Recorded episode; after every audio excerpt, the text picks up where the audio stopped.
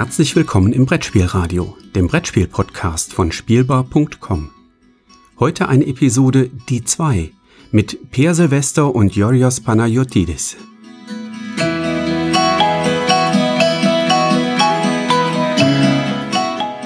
Herzlich willkommen zu einer neuen Folge von Die 2, Nummer 52. Wir haben den großen Hügel überwunden. Wir sind jetzt wieder im Reich der Brettspiele angekommen und haben deshalb zwei Spiele aus unseren Sammlungen gezogen und werden darüber sprechen. Äh, wir, wie immer, meine Wenigkeit, Jodros Panagiotis und natürlich der Mann, der sich jedes Mal äh, die Ohren zuhalten muss, während ich mich hier dumm und dämlich sabble, Per Silvester. Hallo Per. Hallo, das kann ja schon nicht stimmen, sonst würde ich ja gar nicht wissen, dass du mich ansprichst. Ja, das ist, äh, das ist unsere, glaube unsere psychische Verbindung, die wir mittlerweile aufgebaut haben. So.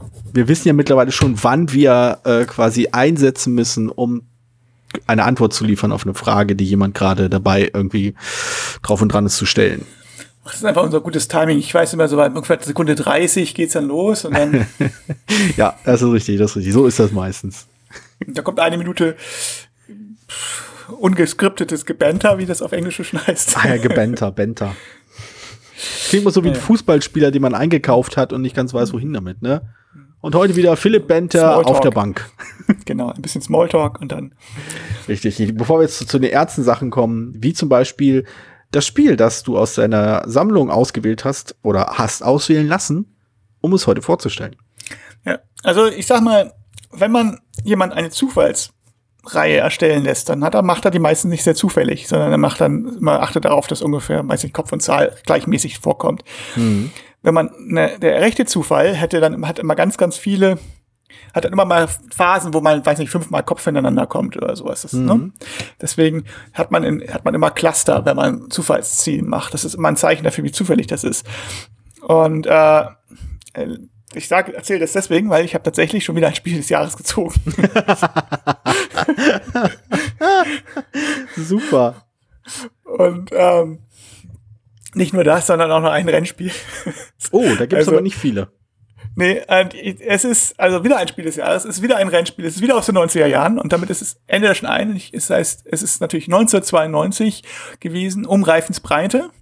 Ein äh, Fahrradrennspiel, das über das ich eigentlich ähnliches sagen könnte wie über Mississippi Queen, nämlich dass es okay ist. ja, das ist ja mal, also einfach, äh, einfach auf die, auf die Webseite gehen, äh, einfach Mississippi Queen noch mal hören und dann äh, weiß man nicht alles, was man wissen muss, oder? Ja, also mal bisschen, also hm? ja, also über das Spiel zumindest. Also es ist, ich finde, es ist halt das eins der Spiel, Spiel des Jahres, Spiel der Jahresse. Jahrissen? Die, Jahrissen. Die sich wohl am Jaren, die sich mit am schlechtesten verkauft haben, die äh, nicht mal in die Top Ten, da, aber früher gab es bei Karstadt immer die, die, die, die Top Ten Listen, äh, wer mhm. sich am meisten verkauft hat und natürlich, sag mal, Monopoly bei und solche Geschichten und Scrabble ja. und weiß ich nicht, Triple Pursuit. Und äh, aber da ja, sind normalerweise auch mal das Spiel des Jahres dabei. Mhm. Und es gab ein paar Ausnahmen und um Reifensbreite war eine Ausnahme. Es ist Reifensbreite von Pontenbal äh, von Jumbo erschienen und ich müsste überlegen, woran das liegt. Also es hieß immer ein bisschen, das ist natürlich, ja, es ist ein Rennspiel und Sportsimulationen würden ja nicht gehen. Ich glaube, das ist aber falsch. Ja. Weil es gibt, also Sportsimulationen haben es tatsächlich schwer. Äh, also Spiele wie Finale oder so weil man halt immer noch das, hat mir glaube ich auch schon mal drüber geredet, über Spiele, Sportspiele, wo man ja immer noch die Regeln noch erklären muss. Bei, bei der mhm. Blood Bowl-Folge hatten wir das schon thematisiert so ein bisschen. Aber Rennspiele gehen eigentlich normalerweise. Ich glaube, hier liegt es einfach auch mit daran, dass das Cover unglaublich hässlich ist. Und wenn man das Spiel dann umdreht, dann sieht man halt, also wenn man es jetzt so als Nicht-Spieler oder Wenig-Spieler das Ding kauft, dann denkt man, also es ist halt so, es sind so, so pseudo-lustige Comicfiguren, also es die Fahrrad fahren, also es leichter Uli Stein-Vibe weht durch das, über die Schachtel. Ja, der, ich, äh, äh, der gerade verstorben ist, ja. Genau. Kla also es, äh, ein kurzer Schweigemoment von unseren Zuhörern. Hm. Also, wobei es das Spiel wahrscheinlich besser verkauft hätte, wenn Uli Stein das, äh, ja, illustriert ja. hätte. Also, mh, hm, also, es wirkt so ein bisschen komisch und dann dreht man es um und denkt, ah, es ist ein Rennspiel, also beziehungsweise es hat, hat so ein Track, das sind natürlich Würfel, das ist was, was ich schon kenne, glaube mhm. ich, haben damals viele gesagt. Also es ist, äh, man sieht nicht unbedingt, warum das jetzt was Besonderes sein soll. Das ist ja vielleicht auch ein bisschen eine Schwierigkeit beim Spiel des Jahres. Also es, mhm. ähm, dass es ja nicht nur ein gutes Spiel sein soll, sondern sie wollen ja auch das, das Spielen fördern. Das heißt, man muss so ein bisschen vielleicht auch ausdrücken können, was das Spiel, also ein Spiel wählen, was, was zeigt, was mit Spielen jetzt möglich ist oder so vielleicht. Also, wenn es klar ist, was ich meine. Ja, doch, dort. Also der, schon ein quasi ein äh, Aushängeschild dafür, wo sich das Hobby mehr oder weniger gerade befindet oder was vielleicht der ansprechendste Teil sein könnte für Leute, die sich näher mit Spielen beschäftigen wollen. Ja, genau. Und ich glaube, um Reimsbreite, also es ist um Reimsbreite ist kein reines Würfelspiel, ne? also es, mhm. aber es sieht halt vielleicht auf dem ersten Blick so aus. Und auch gerade die Grafik, die damals schon sehr, also 1992 sah halt schon aus wie so ein 80er Jahre Spiel, was man irgendwie im Kaufhaus, also was, also was in einer Zeitschrift mitliegt, weißt, wo man dann ja. würfelt und dann äh, du fällst hin, setze einmal aus, so, also diese Art ah, von, ja. Die von Spiel.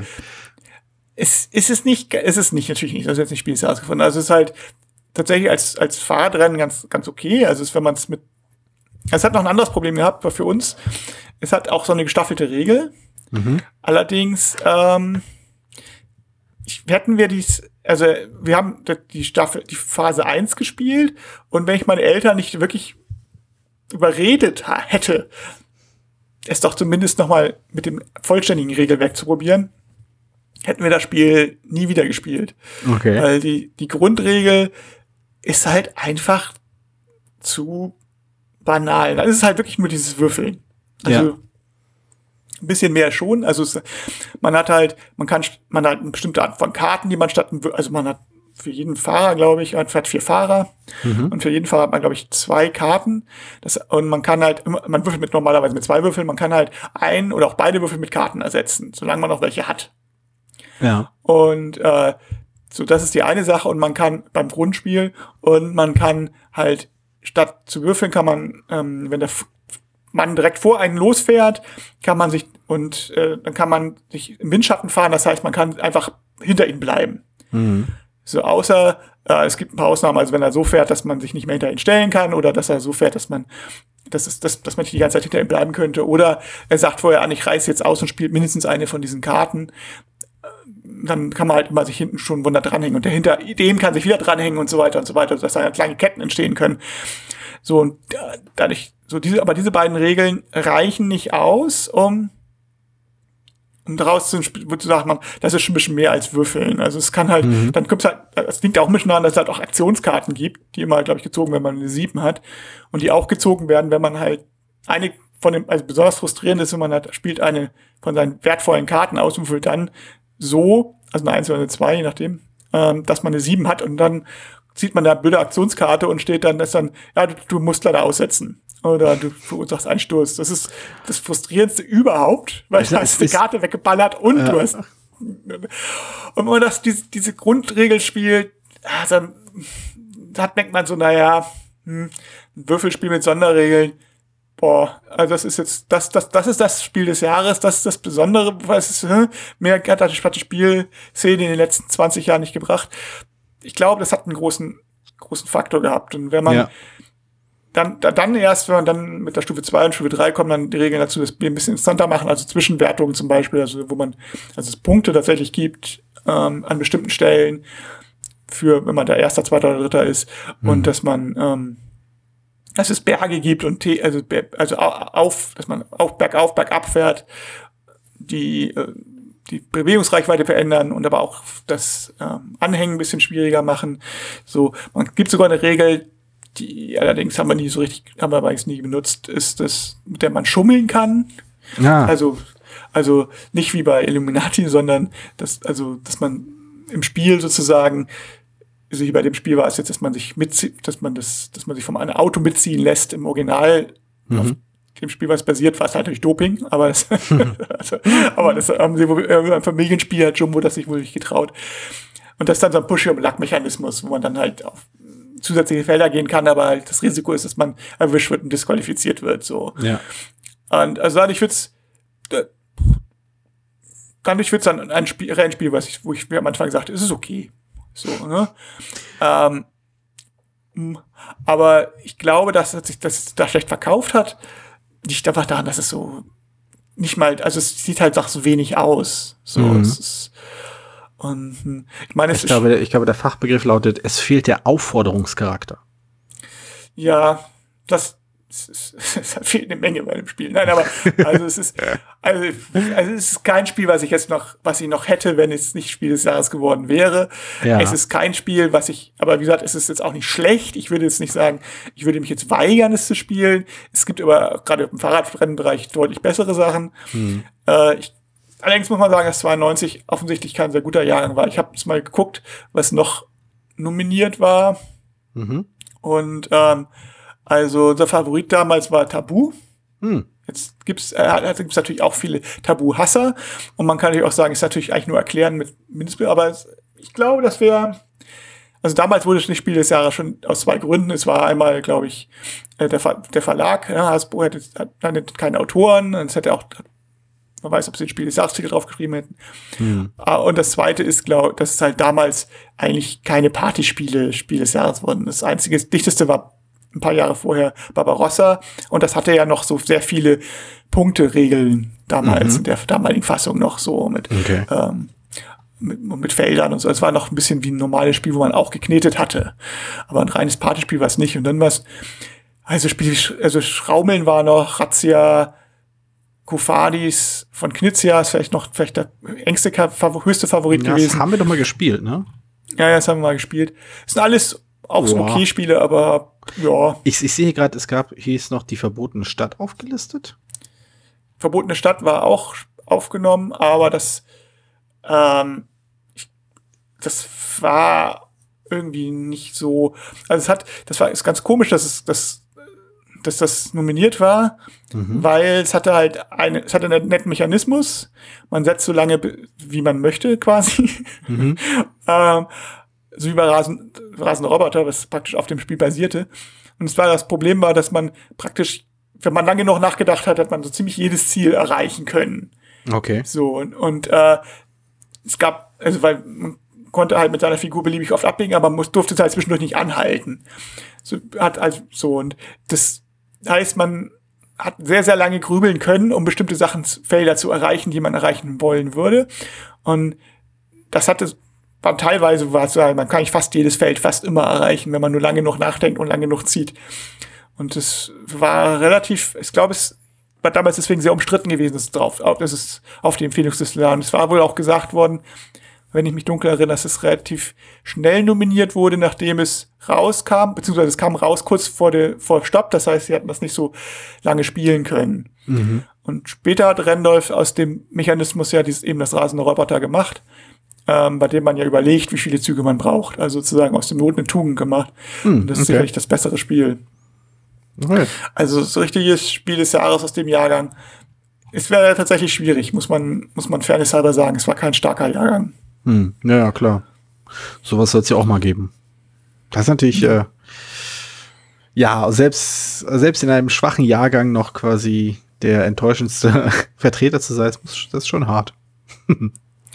Na, der enttäuschendste weiß ich nicht, aber es ist, ich, ich, also ich glaube, ähm, die, die, der Konsensus gegen Tukovades mhm. nachhin, also würde jetzt Tukovades sein, ähm, persönlich sage ich, Tabu hätte es damals auch genau gut werden können. Also ja. es wäre, also es hätte, es hat den Titel da offensichtlich nicht gebraucht, es hat ja so auch einen Riesenerfolg gehabt. Mhm. Und es gab früher auch richtige Tabu-Hasser, eben weil es eben so ein Partyspiel war oder Kommunikationsspiel oder ist.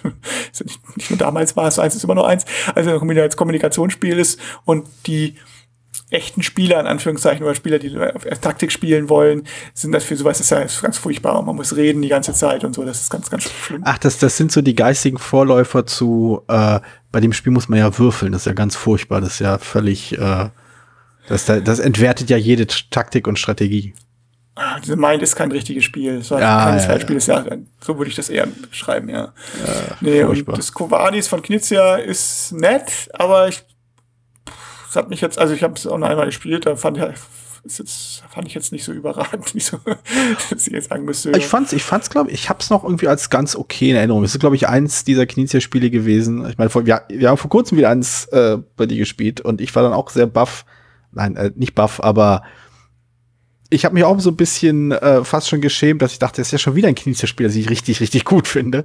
Aber ähm, ja, ich glaube, Covordes fand ich, ja, es war nett, es war gut, das aber nichts, wo ich wirklich auch nur ansatzweise gedacht habe, ich könnte mir vorstellen, das in meiner Sammlung zu haben. Es ist, ich habe nichts dran auszusetzen, aber ich, ich, kann halt auch ohne leben. Ja. Ja. Äh, apropos auch ohne leben können. Haha, ne? Quasi ein Satz eingestreut, um ihn dann gleich wieder aufzugreifen. Aber wir sind ja bei Minute 16, ich merke das schon. ähm, das, das, es gibt ja so ein paar Dinge, äh, mit denen, die man nicht missen will in seiner Spielevergangenheit. Also Spiele, die einen quasi geprägt haben. Äh, ich denke, eine Menge Leute äh, sind vielleicht von einigen der großen, äh, der großen äh, Riesen bestimmter Genres geprägt worden. Also solche, solche großen taktisch strategisch anspruchsvollen Spiele, die so Ende der 90er, Anfang 2000er so rauskamen, haben ja durchaus so ein klein wenig das Feuer äh, bei den Leuten entfacht, die dann quasi richtig so anspruchsvolle taktisch-strategische Spiele spielen wollten. Ähm, also äh, ich denke jetzt vor allem jetzt an, an einen äh, Spiel des Jahresgewinner und einen Spiel des Jahres Nichtgewinner, der, glaube ich, kritisiert wurde für sein Nichtgewinn. Des Jahresverlierer? Achso. Sozusagen, ja. Ähm, also El Grande zum Beispiel ist ja durchaus ein Spiel, das, wo ich dem ich einen gewissen Anspruch zusprechen würde, ohne jetzt wirklich gleich super kompliziert zu sein. Aber es ist nicht trivial. Ja, El Grande ist eines meiner absoluten Lieblingsspiele. Zum Beispiel. Ähm, aber halt, ich, ich weiß nicht, ob es das Jahr danach war, äh, als äh, Puerto Rico im, im Gespräch war. Puerto Rico war ein bisschen später. Das war ah, okay. 2000. Es war, das war mit Villa Paletti 2001 oder 2002. Okay. Ähm, ja, ja, das. Zwei, ich, ich. Ich, ich, vertraue dir voll und ganz. Ähm, genau. 2002, ich glaube 2001 müsste Carcassonne gewesen sein. Ja. ja, Puerto Rico ist halt ein bisschen, ist halt, äh, das habe ich auch noch mitbekommen, dass Puerto Rico irgendwie so dieses zu, zu seiner Zeit, oh, das große anspruchsvolle äh, Strategiespiel war, das auf dem Markt war und alle haben es gefeiert und äh, toll gefunden. Und mittlerweile haben, hat der eine oder andere auch Dinge an dem Spiel äh, zu kritisieren gefunden, die ne weniger mit der Mechanik zu tun haben, zumindest nicht direkt. Und da zähle ich mich auch zu. Aber ähm, dieses Spiel stand auch Pate für das Spiel, das ich heute aus dem Schrank gezogen habe und mir fast dabei die Schulter ausgerenkt habe. Nicht wirklich, aber so metaphorisch. Und zwar das äh, von mir äußerst innig geliebte und äh, sehr gefeierte Twilight Imperium. Was halt hm. Goyle ist. oh. ähm, ja, es ist auf jeden Fall eins meiner Lieblingsspiele, glaube ich. Mal gucken. Vielleicht. Ich denke schon. Wir werden sehen. genau, also Twilight Imperium ist halt äh, massiv. Es gibt durchaus mittlerweile größere und massivere Spiele. Also Gloomhaven ist ja bekannt dafür, dass mindestens zwei Leute davon erschlagen wurden in Nicaragua. Aber, ähm, aber es, es gibt durchaus größere Kisten, gerade seit Kickstarter. Aber bevor das halt gang und gäbe war, war Twilight Imperium die dritte Edition und auch jetzt die vierte Edition ein Brocken. Ein massiver. Also ich habe ja mal kurz die zwei, ich, hatte, ich hatte die mal die erste Edition auf dem Flohmarkt gekauft. Mhm. Ich habe sie dann aber wieder abgestoßen, verloren, ich weiß nicht mehr genau, weil es hat, äh, das Problem war, dass sie halt erstmal, die erste Edition ist ja wirklich dünne Pappe. Ja. Dann war das, dass, dass die ähm, ganzen gab ja keine Miniaturen, also als nur Counter. Hm. Und der Vorbesitzer hatte die ganzen Counter in Zigarettenschachteln aufbewahrt. Und äh, das entpuppte sich als nicht so optimal, was die Geruchsbelästigung des Spiels betraf. ähm, und ich wusste halt auch nicht, ob, ich, ob das vollständig ist. Und hm. also, und ich habe es dann, ich weiß gar nicht mehr, ob ich es also ob ich verschenkt oder vergeben oder gespendet habe oder tatsächlich einfach nur weggeschmissen habe, das weiß ich nicht mehr genau. Hm. Ich glaube, ich habe es gespendet irgendwie, aber ähm, so und auch weil ich, kann, ich hatte, kannte, hab's damals auch nicht gespielt, weil es ähm, halt auch, weil ich ja, nicht so echt toll war und sehr unübersichtlich und alles. Und ich hatte das, äh, mein Freund hatte ein Battle Mist. Das mhm. ist die Fantasy-Variante gewesen von Twilight Imperium. Mit einer nicht sehr gut funktionierenden Quest-Mechanik. Also es war wirklich so, mhm. äh, du durftest erst, es war praktisch wie die Geheimaufträge, wie ein Geheimauftrag und du musstest halt irgendwas machen und durftest erst dann einen neuen ziehen, wenn du den erledigt hast. Mhm. Und glaube ich, ist irgendwie so. Und es war halt extrem. Manchmal musste es ja, das, das manch, man, einer musste, konnte halt sagen, ich gehe ja, ich habe es eigentlich schon fast gemacht, ich muss noch einen Schritt gehen, dann schaffe ich sie gemacht. Der andere musste über das ganze Spielfeld gehen, was bei, bei Battle Mist fast unmöglich war, oder das. Das ist ja, aber das, das Tolle ist das ja, das ist ja auch die meine Lieblingsmechanik bei Gloomhaven das ist hier deine Quest. Schauen wir mal. Aber ähm, ja, Gloomheim ist immer ein Kooperativ, ne? Also das, das, halt, das stimmt. Das, das frustriert halt, wenn du dann vier Stunden Spiel hast und du siehst einfach so, ich werde diese Quelle, ich werde diese Siegpunktquelle nicht erschließen können. Ich werde Aber wahrscheinlich keine ja. Chancen haben. Interessanterweise, das ist ja auch eine der Schwächen der dritten Edition. Ähm, dass da, du hast ja diese, diese, diese Zielkarten und ähnlich wie du das, das, was du beschreibst, diese geheimen Ziele sind zum Teil so schwierig umzusetzen gewesen, dass du sich halt gezogen hast, gedacht hast, okay, da brauche ich überhaupt nicht versuchen, diese Punkte zu holen. Ich kümmere mich einfach um andere Sachen. Ähm, das wurde halt in der vierten Edition ein bisschen, äh, bisschen verbessert und tralala, aber ähm, was ich aber an, an dem Spiel durchaus spannend finde, ist, dass es, also das, das ist auch schön illustriert durch das, was du halt von der ersten Edition erzählt hast, dass es seine Wurzeln ziemlich deutlich meines Empfindens nach im, in der, in der Kriegsspielthematik hat. Also quasi im ja, Weltraumkampf in dem Fall und nicht irgendwie äh, Militär, aber halt wirklich Kriegsspiel und über die Edition hinweg, gerade mit der dritten Edition, die halt äh, sich bei den, bei den äh, Aktionskarten, bei diesen, diesen Strategiekarten, die es da gibt, äh, an Puerto Rico orientiert hat, immer mehr zu einem Spiel wurde, das das irgendwie mehr an Substanz gewonnen hat, weil immer mehr über dem Spieltisch stattfand. Du hattest halt immer mehr die diplomatische Ebene, immer mehr diese Handelsebene, aber auch immer mehr dieses Rollenspielartige oder entfernte, weil du halt quasi quasi ein, deine, deine Spezies irgendwie, dein Imperium irgendwie vorantreiben musstest und dich mit dem gut stellen musstest oder mit jedem gut stellen musstest. Und ich finde, das ist halt schon sehr spannend anzusehen, wie sich dieses, äh, wir bauen einfach die größte Armee und hauen uns die Köpfe ein und wer das am besten kann, hat gewonnen, dass das halt immer weiter sich verschoben hat über diese äh, Editionen hinweg. Und in der vierten Edition, zumindest jetzt, wo die Erweiterung noch nicht draußen ist, würde ich auch noch sagen, dass das einfach nur Flotten aufbauen und sich die Fresse einhauen, ähm, immer noch nicht, also immer, immer weniger ein zielführender äh, Spielplan ist. Also du kannst das Spiel halt, du kannst das natürlich so spielen, aber zum einen nimmst du dir sehr viel und das Spiel selbst reagiert auch nicht wirklich damit, dass es dich dafür belohnt in irgendeiner sinnvollen Art und Weise. Also, also du musst, glaube ich, richtig, im richtigen, muss, es geht mir ums Timing, glaube ich. Also was. Genau. Ich, ich würde sagen, also ich habe ja mal den Verdacht, dass es so ein bisschen an, an Masters of Orion, dem alten Computerspiel orientiert ist, was ungefähr auch Anfang der 90er Jahre ja. rauskam. Ja, ja. Und äh, Twilight Imperium war ja, weiß nicht, das erste Saison 94, irgendwie so, roundabout. Ja. Also es hat, es hat damit geworben, dass es Hexfelder benutzt, bevor Siedler es benutzt hat. ähm, äh, und also insofern kommt das so hin, 93, 94 irgendwie, würde ich jetzt vermuten. Und äh, aber es kann natürlich auch mal sein, weil es ein 4X Rollen, äh, 4X Rollenspiel, sag ich schon, 4X-Spiel ist, also ein Weltraumspiel ist, wo man halt äh, ein bisschen erforscht und ein bisschen Schiffe baut und ein bisschen ähm, so. äh, neue Technologien macht und ein bisschen sich gegenseitig Köpfe, also und sich gegenseitig halt abschießt. Hm. Und das ist vielleicht deswegen, und es unterschiedliche Völker gibt mit unterschiedlichen Eigenschaften.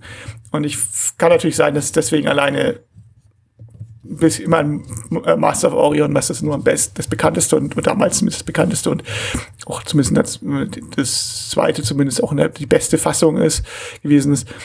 aber ich glaube, habe irgendwie das Gefühl, dass so bestimmt von, von den, von den Rassen her und so sich schon da orientiert wurde. Ich weiß ja, ja, klar. Also ich glaube, dass da hat sich, da wurde sich, da wurde ziemlich viel zusammengeklaubt und hat Inspiration geholt. Zum Beispiel die, die, die Kriegssonnen, die offensichtlich keine Sterne sind, mit denen man Tod und Verderben über Planeten bringt oder sowas. Das wäre ja, ja Copyright-Verletzung.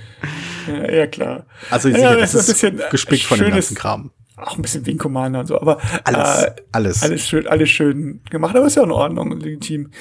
Ich meine, was, was tatsächlich die größte, glaube ich, die Innovation von dem Spiel ist, und das ist tatsächlich immer noch relativ unerreicht, ist die, also um mal ein bisschen aufs Spiel nochmal zurückzukommen, Ach, ja. ein bisschen mehr intensiv ein bisschen zu viele Leute das Spiel nicht kennen, so, keine Lust haben, meine Rätsel zu lesen. Ja. Und äh, die ähm, es gibt eine Phase, die fängt irgendwann an in der Mitte des Spiels, bei der mal, bei dem die Regeln geändert werden. Genau. Können. Also in der vierten Edition ist es ab Mitte, in der dritten ist es von Anfang an und da, zu Beginn passiert halt nichts Interessantes. Aber ja, das ist auch eine Verbesserung der vierten, ja. ja also das, ähm, also das, die, wie heißt die Phase? Die, die Politikphase. Die Politikphase, genau, richtig. Ja. Also kommen halt Karten und dann muss man Entscheidungen treffen und die, welchen Planeten man hat, bestimmen so ein bisschen, wie viele Stimmen man hat und so. Das heißt, jemand mit vielen Planeten hat meistens auch viele Stimmen und hat entsprechend die Macht verschoben und so. Man kann dann tatsächlich Leuten Aufgaben geben oder beziehungsweise Leuten Möglichkeiten geben, einen Siegpunkt zu kriegen. Man kann Leuten oder man kann die Regeln ein bisschen ändern. Hm. Man kann äh, es ist zufällig was, was wofür man die Auswahl hat. Oder ähm, was gibt's noch? Also man, man kann man kann Planeten wert, aufwerten, man kann Planeten abwerten, man kann äh, neue Begrenzungen an, anwenden, man kann bekannte Begrenzungen aufheben, also Begrenzungen, wie viele Schiffe man in einem Pla System haben darf oder sowas. Man kann Leute zwingen. Ja, das sind also alles verschiedene Dinge, die da im Spiel möglich sind, können sich können sich ändern. Es können auf einmal neue Siegpunktequellen auftauchen, irgendein Artefakt kann irgendwo auftauchen, das ein Punktwert ist und dann kämpfen alle um diesen einen Punkt oder oder auch nicht oder was auch immer oder einer schnappt sich den und dann überlegen sich die anderen, hm, wollen wir uns das mit dem anlegen, um ihm den Punkt wegzunehmen, denn sonst äh, rennt er hier mit dem Spiel davon. Das also das das ist wirklich eine der ich finde äh, stärksten äh, Eigenschaften dieses Spiels, diese, dass sich, dass sich halt im Laufe des Spiels Situationen ergeben, die die Richtung und auch die Dynamik des Spiels verändern. Und zwar eben nicht durch eine, auf eine Art und Weise, die sich halt in irgendeiner, auf seltsame Art organisch anfühlt. Es fühlt sich halt wirklich so an, dass man, dass keiner alleine das Spiel in irgendeine Richtung treibt, aber dass verschiedene Ereignisse eintreten und auch es wird darüber abgestimmt und sie formen dieses Spiel in welche Richtung es sich entwickelt und das und das gibt auch diesem diesem Spiel dieses diesen epischen Charakter. Also mhm. außerhalb der Spieldauer, die zwar kürzer geworden ist, aber halt immer noch ne, den Abend füllt, ist es halt auch ein Spiel, das sich episch anfühlt, weil eben große Veränderungen passieren. Also Veränderungen, ja. die sich auch wirklich groß anfühlen. Ich hatte ja schon, wir hatten ja schon mal darüber gesprochen und er hat auch schon mal erzählt, diese, und findet man ja auch in meinem Blog, eine von den Kriterien, die ich, oder die Kriterien, die ich angekauft habe, um sich mit dem Zivilisationsspiel wirklich wie ein Zivilisationsspiel anfühlt. Mhm. Und das, dass sich Veränderung ist ein, ein Gefühl für Zeit, dass, dass das was passiert. Und ja. man nicht nur, dass das, das Gebäude gebaut werden oder Rohstoffe getauscht, sondern dass tatsächlich sich was verändert, dass sich Regeln verändern oder Völker verändern. Das ist, das passiert ja da auf zwei Arten Weise. Einmal, dieses, dass man Technologien erforscht mhm. und die Geschichte, die mit den Karten, also hier ist kein Technologiebaum, also es ist schon ein Baum, aber der ist ganz geschickt ins Material eingebunden. Auch hier, Moment, ich, ich, ich muss mal wieder. Ich muss in der vierten Edition, in der vierten genau. Edition vorher. In der dritten Edition ist das noch ein richtig super nerdiger, zwei Seiten in diesem äh, mehr als DIN A4 großen, äh, oder fast DIN A3 großen äh, Heft mit einem völlig wirren Baum, wo man echt so zwar eine gute Viertelstunde drin sitzt, bis er verstanden hat, was das alles soll. Absolut, also überhaupt nicht gut zu benutzen, aber so wunderbar nerdig. ja, das ist momentan sehr viel eleganter. Ja. Äh, und wie es genau funktioniert, habe ich in meiner Rätsel erzählt, erklärt. Aber da sieht man es und halt durch diese Politikphase eben auch nochmal. Und diese so eine Politikphase hat man in ganz wenig Spielen. Und das finde mhm. ich ist eine, also fast gar keinen, mir fallen vielleicht eine Hand, also zwei ein oder so. Und die machen da schon, also da, da ist es tatsächlich, das machen das ganze Spiel drumrum. Also es, ja. Ähm, also ich habe eins, eins von, von Queens, hm? meine ich mich, heißt es Lancaster, ich glaube von Queens. Mhm. Auf jeden Fall, äh, da ist das, das ist praktisch der Hauptbestandteil des Spiels sind diese Gesetze. Ja. Und hier ist es halt eine von mehreren Sachen und das macht das Ganze so schön groß. Es gibt da, es gibt, ich habe ein Spiel in meiner Sammlung, das auch von Fantasy Flight ist und was ich hoffe noch irgendwann mal zu ziehen, das möglicherweise als Inspiration für genau dieses, für diese, diese für das stand, was du gerade beschrieben hast. Aber ich will es nicht nennen. Also mhm. entweder okay. also einer der beiden Zuhörer wird wahrscheinlich wissen, welches es ist, und wenn nicht, möchte ich mir diese äh, Überraschung für eine zukünftige Folge aufheben. Na, Hesi wird ja schon wissen. Ja, ich gehe ähm, nicht aus. So, und äh, Ich muss ja nur sagen, ich denke an ein Spiel und dann weiß Hesi schon, welches es ist. Okay. Da ist der, der psychologische, der Psycho, der psychologische, der Psy-Link, von dem wir vorhin geredet richtig, haben. Richtig, richtig. Äh, der geht also in die Richtung, na gut. du klingst enttäuscht. ja. Großartig. Mach du einen Podcast mit ihm. ähm, so, und äh, das andere, was man auch episch auch macht, ist, dass die Völker sich auch wirklich schön angenehm unterschiedlich anfühlen. Mhm. Und also das ich, auch jetzt besonders viele vermute ich, also in der aktuellen Edition nicht, ich kenne die Edition nicht, äh, aber also in der aktuellen Edition sind es so viel, wie es in der vorherigen Edition mit allen Erweiterungen war. Also, ja, also deutlich. Aber das ist, was ich halt besonders beeindruckend finde, ist, dass sie teilweise, also es sind halt nicht nur, der bekommt halt plus eins auf das oder der hat eine Karte mehr, die das und das macht oder so, sondern es sind tatsächlich für, teilweise, für, also nicht alle, aber teilweise Völker dabei, wo man denkt so, oh wow, das ändert ja alles oder das ändert die gesamte Spielvariation. Ja. Und das, das finde ich auch, ja. immer beeindruckend. Also vom aber Balancing und Design-Standpunkt her, als aber auch als Spieler, als einfach cool. Und auch wenn, wenn ich, weiß ich nicht, die vielleicht nicht spielen möchte unbedingt, weil es nicht mein weil, also die, die, die Borg, die nicht Borg heißen, weil das genau. Borg heißen dürfen. Ähm, äh, ich weiß gerade nicht, wie die heißen bei Aquarium. Äh, der, weißt, der Virus, der, der, der Virus, Nekrovirus, genau, ja. ja. Nekrovirus. Äh, den, der passt nicht zu meiner Spielweise, weil ich nicht so ein aggressiver Spieler bin. Aber das, das cool, weil er sagt, oh, da muss Leute angreifen, um Sachen zu lernen. Das ist ja witzig. Und dann ja. wird dann nur rumlaufen und alle Sachen, Leute einmal angreifen, um deren Technologie zu klauen und dann macht er was, geht er woanders hin und so. Also das ist schon cool, kann man sich sofort vorstellen und finde das, das, halt witzig. Das, auf jeden Fall, das aber beeindruckend. Dass diese andere Sache ist, ähm, zum Teil sind, sind die Unterschiede auch durchaus so, wie du sie beschrieben hast. Es gibt so ein paar Völker, die haben wirklich nur ein Plus eins auf den Kampfwert. Und das, und ich glaube, es spricht auch hier wieder für die Stärke dieses, dieses massiven Designs, äh, wie alles halt irgendwie so miteinander verflochten ist, auf eine Art und Weise, die sich nachvollziehbar anfühlt, äh, dass selbst dieses kleine Plus eins auch immer so ein, ein, ein, ein, äh, ein reeller Faktor ist in deiner, Entsche in deiner Überlegung. Will ich die wirklich angreifen? Die kriegen immer ein Plus eins auf ihre Würfel. Äh, nee, ich will mir erstmal hier das noch aufbauen und hier bessere Schilder holen und hier Bonus und tralala. Und das finde ich total spannend, dass diese, dass sowohl die großen äh, Veränderungen, wie du sie beschrieben mhm. hast, natürlich total anderes Spielgefühl erzeugen, aber auch diese kleinen Veränderungen auch äh, irgendwie dazu führen, dass man sich denkt, so, ah, Moment, äh, das hat ja, ja hier gut, und hier da noch Folgeeffekte.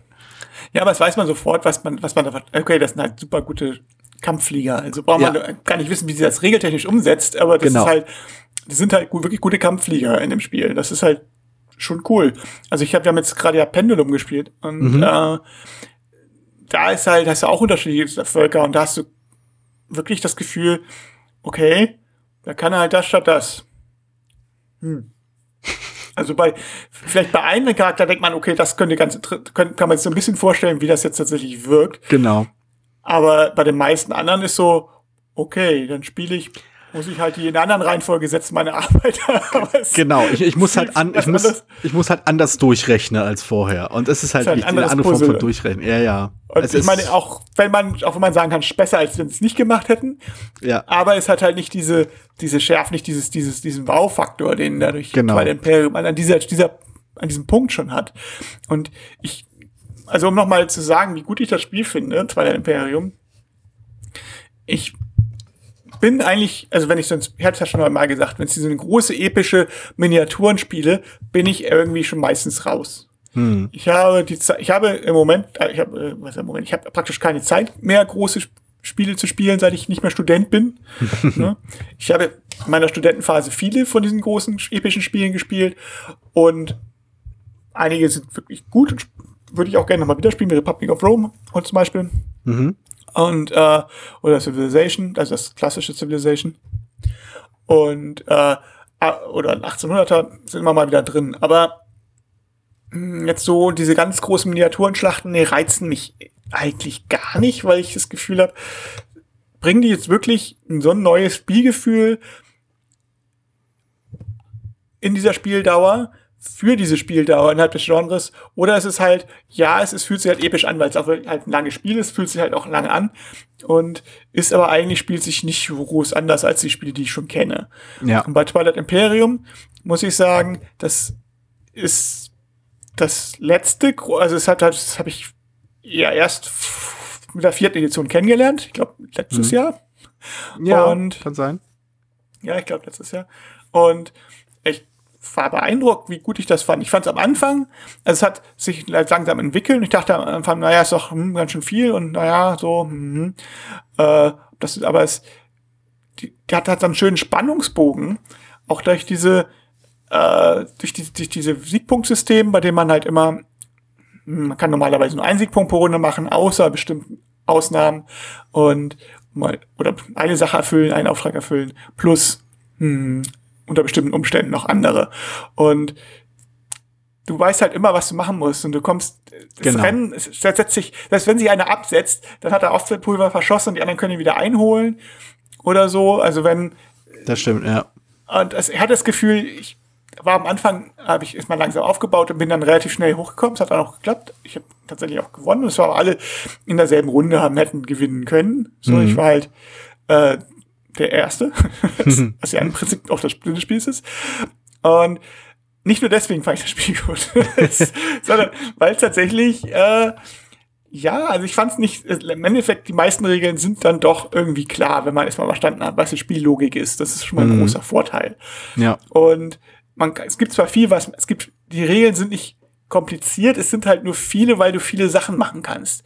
Und das mhm. ist, glaube ich, eine Unterscheidung, die wichtig sind. Es sind keine, diese clever Regeln drin, wo man sagt, oh, jetzt hier noch mal ein Kniff mehr, damit der, damit man sich besonders klug fühlen kann, sondern es sind ja, eigentlich genau, Regeln, die, genau. die drin sind, weil sie sagen, okay, wir brauchen Regeln für den Kampf, wir brauchen Regeln für das, wir brauchen Regeln für das. Und äh, im Prinzip, wenn du am Anfang des Spiels auch nicht so ganz verstanden hast, wie der Kampf funktioniert, dann ist ja auch nicht so schlimm. Also, wenn es dann ein Kampf dann näher rückt, dann kann man nochmal nachfragen. so. Zum Beispiel. So. Genau, das ist halt auch so eine Sache, die ich echt, die ich, die ich wirklich sehr, sehr äh, lobenswert finde an diesem Spiel. Dadurch, dass ähm, es ist halt kein Spiel, bei dem ein, also es gibt zwei Sachen, die ich, die, die für mich herausstechen. Zum einen ist es kein Spiel, das dich bestraft, weil du irgendwann einen Fehler gemacht hast. Es gibt bestimmte Spiele, dass wenn du einmal ins Hintertreffen gerätst, hast du es halt sehr viel schwieriger, wieder hochzukommen, während andere, alle anderen Leute quasi hier einfach, weil ihre ersten zwei Runden so toll liefen, das, das baut sich dann so auf. Also wenn in der ersten Runde alles gut lief, hast du Überschuss, weil dadurch hast du es halt einfach in die zweite Runde zu kommen, dadurch hast du es einfach in die dritte Runde zu kommen und so weiter und so fort. Das ist halt für die Leute total geil, die keinen Fehler machen, ne? Die gleiten quasi das Spiel, aber es ist für die Leute blöd, die irgendwo einen Fehler gemacht haben und nie wieder reinkommen. Und äh, bei Twilight Imperium, natürlich kann es passieren, dass du halt von all, also in all diesen Runden irgendwie immer äh, falsch abbiegst und immer, dass sich das alles kumuliert, dass es alles aufbaut, dass eine nicht optimale Entscheidung auf die nächste nicht optimale Entscheidung fällt. Aber dadurch, dass es halt so schön in die Breite geht, dadurch, dass aber auch die, die Ziele klar vorgegeben sind, eben durch diese, durch diese Auftragskarten und dadurch, dass du halt Stück für Stück immer mehr dir auch vom Spiel, von dieser Spiel, ähm, Dimension erschließt, dass du dir erschließt, wo ist mein Entscheidungsraum, wo, welche Auswirkungen haben diese Entscheidungen, die ich mache, die andere Leute machen, dass das fügt sich alles so schön zusammen, dass es ja, ich weiß nicht, das hat einfach, einfach so eine ganz besondere Dimension am Tisch selbst. Es, es ist äh, anstrengend, weil es halt vieles, genau, aber es, es dauert auch lang, auch das ist richtig. Aber es, es wächst irgendwie was da raus. Es wächst irgendwie dieses etwas, etwas Einzigartiges, was in diesem Moment gerade stattfindet, was wir in diesem Moment zusammen erleben, was das, das Spiel, das wir jetzt gemeinsam erleben, jeder aus unserer Perspektive, jeder mit seinen eigenen Vor- und Nachteilen, mit seinen eigenen Schwierigkeiten, mit den eigenen äh, irgendwie Hürden oder halt wie auch immer. Und ich finde das immer, das hat fast schon was von, von so einem Zaubertrick an sich, dass das, es gibt ja so viele andere Spiele, die, die damit werben, dass jeder irgendwie sein eigenes Spiel spielt und dann zusammenkommt. Es macht Spaß. Aber bei Twilight Imperium ist das auch so, aber es fühlt sich irgendwie an, dass man das gleiche Spiel spielt, aber jeder halt auch für sich und sich seinen eigenen Pfad quasi durch diese, durch dieses Universum kämpft. Weiß ich nicht. Ich, ich, ich, ich ringe immer noch damit, diese richtigen Worte zu fassen, so zu erklären, dass es irgendwas Besonderes ist, das bei diesem Spiel stattfindet, was sich, also, was einfach aus dem herauswächst, was das Spiel einfach dir auf den Tisch setzt. Also ich glaube, es sind drei Sachen, die das Spiel so ein positives Erlebnis machen und kein frustrierendes Erlebnis. Mhm. Das erstmal, dass es verschied wirklich verschiedene mögliche Herangehensweisen erlaubt. Ne, das, ja. Du kannst aggressiv spielen, du kannst aber auch defensiv spielen, du kannst auch, ne, du kannst deine eigenen Schwerpunkte setzen. Ja. Das ist schon mal, das versprechen viele Spiele, sind aber in der Praxis nicht so. Hm. So, das ist ein Faktor. Das zweite Faktor ist, dass es nicht gemein ist in dem Sinne, dass die Aufträge oft so sind, ich gehe da jetzt nur hin zu dem Planeten und dann kann ich auch wieder wegfliegen. Ja. Und ich habe auch nichts davon, wenn ich länger da bleibe. Ich habe da keinen so großen Vorteil von, dass mich das jetzt lohnt, mich gegen dich aufzubringen, den ich jetzt in den Rücken falle. Hm. Äh, dafür, dass ich dann einen Planeten mehr habe mit, mit zwei Roh blauen Rohstoffen drauf oder so. Das ist dann, also den du da nicht hast, das ist nicht so, das ist normalerweise nicht wert. Ich will da meistens nur hin, um mir auch, um einen Geheimauftrag zu erledigen. Und es hat eigentlich was davon, wenn wir, wenn, und das ist so ein richtiger Kampf ist dafür zu teuer. Dann können wir sagen, pass auf, geh du weg, ich gehe hin und danach tauschen wir und dafür gehst du irgendwo anders hin. Da kann man sich schon ein bisschen absprechen und es funktioniert.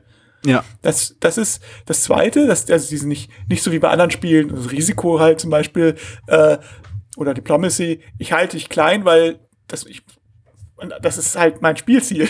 ja, ja, genau. ich habe eigentlich, ich hab eigentlich nur Nachteile davon, wenn ich es nicht tue. So. Genau, genau. Und äh, es, es gibt mir eigentlich keinen Vorteil, wenn ich dich nicht klein halte, wenn ich es kann.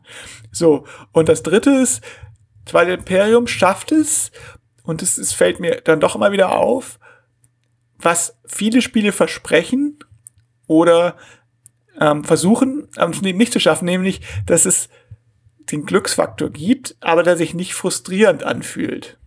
Mhm. Also es ist so, ich kann, also ich hab's, oder ich hab's noch nicht erlebt, aber zumindest klar wird gewürfelt bei, bei Raumkämpfen zum Beispiel, oder es gibt den Glücksfaktor bei den Geheimaufträgen, manchmal ziehe ich was, was einfach zu erledigen ist, und manchmal ziehe ich was, was fast unmöglich zu erledigen ist in der momentanen Spielsituation.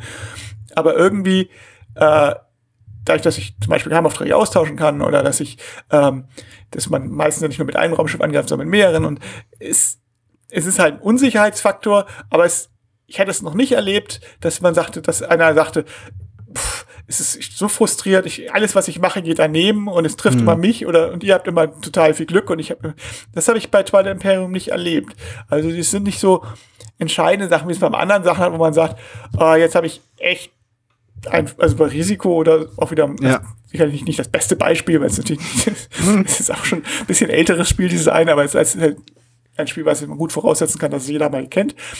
Äh, das, so, das ist, da ist das Würfeln schnell frustrierend. Also, ja. Jetzt habe ich zehn Versuche gebraucht, mich da rauszuholen ja. und du hast schaffst mit jedem Wurf, kriegst du mich, machst du mich Platz. Und das genau. bei Twilight Imperium habe ich es tatsächlich sehr, sehr, sehr schön, schön ausbalanciert. Ich bin normalerweise gerade bei so langen Spielen immer sehr vorsichtig, was Würfel betrifft. Ja. Wo man sagt so, ah, das kann, wenn ich, ich jetzt ja. vier, fünf Stunden sitze und dann hängt das am Würfelwurf.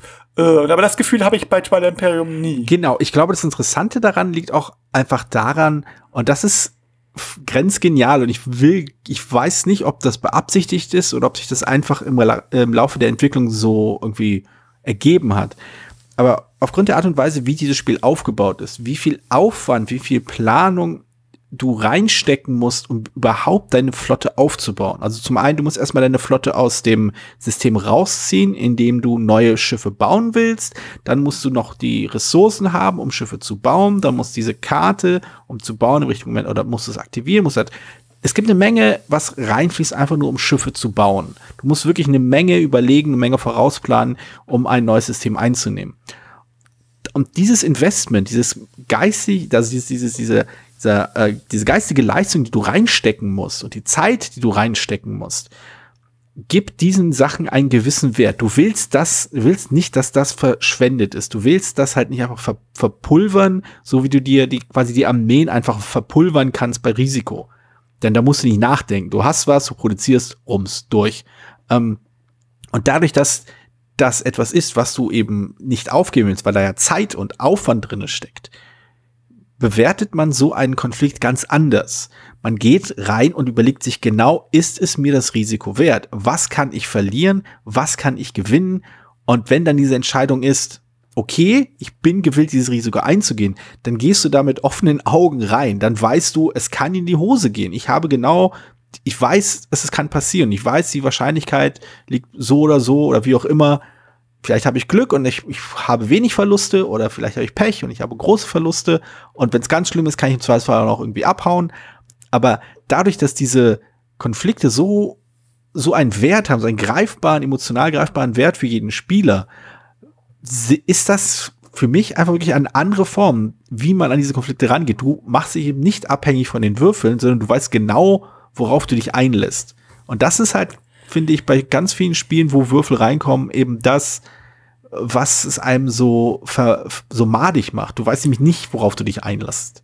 Du weißt ja, nicht, was es danach sein wird. Man hat ja auch nicht so viele Möglichkeiten. Also das Spiel dauert jetzt auch nicht so, viel, so, so viele Runden. Ja. Das heißt, du kannst jetzt auch nicht tausendmal angreifen oder so. Genau. Sondern du musst genau, also auch um, ja genau, das besteht nicht nur das, das Material ist eine Ressource, sondern auch die Zeit ist eine Ressource. Und das mhm. ist, ähm, das kann natürlich, könnte natürlich auch dafür sorgen, dass jetzt einer sagt, ich riskiere es jetzt einfach mal alles, genau. was ich habe und dann äh, so. Aber das ist tatsächlich. Aber dann gehst du auch mit dem seltener. Gedanken rein, du riskierst ja. es halt. Also es hatte ich ja. schon mal in Runden erlebt, wo ich genau das gemacht habe und überraschenderweise hat es nicht so wirklich geklappt, aber ich wusste, dass das halt quasi einer dieser alles oder nichts Züge ist.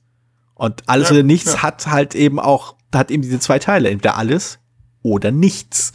Und das, das, das mag ich halt wirklich sehr in diesem Spiel, dass diese, dass, dass das Risiko, ohne es, dass du es ausrechnen musst oder quasi äh, Tabellenkalkulation im Kopf machen musst, du riskierst halt was. Also du, du, du fühlst das Risiko wirklich. Du fühlst halt wirklich, was auf dem Spiel steht und bist halt so vorsichtig oder halt auch so, so, so forsch, wie du als Spieler eben sein willst. Also das Spiel zwingt dich nicht dazu, immer auf die Nase zu hauen und bestraft dich dann, weil dann quasi deine mühsam aufgebaute Armee weg ist, sondern wenn es, die, wenn es dir wirklich wert ist, diesen Planeten zu holen, wenn es dir wirklich wert ist, diese, dieses, also diesen anderen Spieler von da zu vertreiben, dann musst du auch gewillt sein, was dafür zu zahlen, etwas zu riskieren. Und dieses einfache Feedback macht das halt einfach so schön plastisch und greifbar auf eine Art und Weise, die ich bei anderen Spielen so nicht sehe.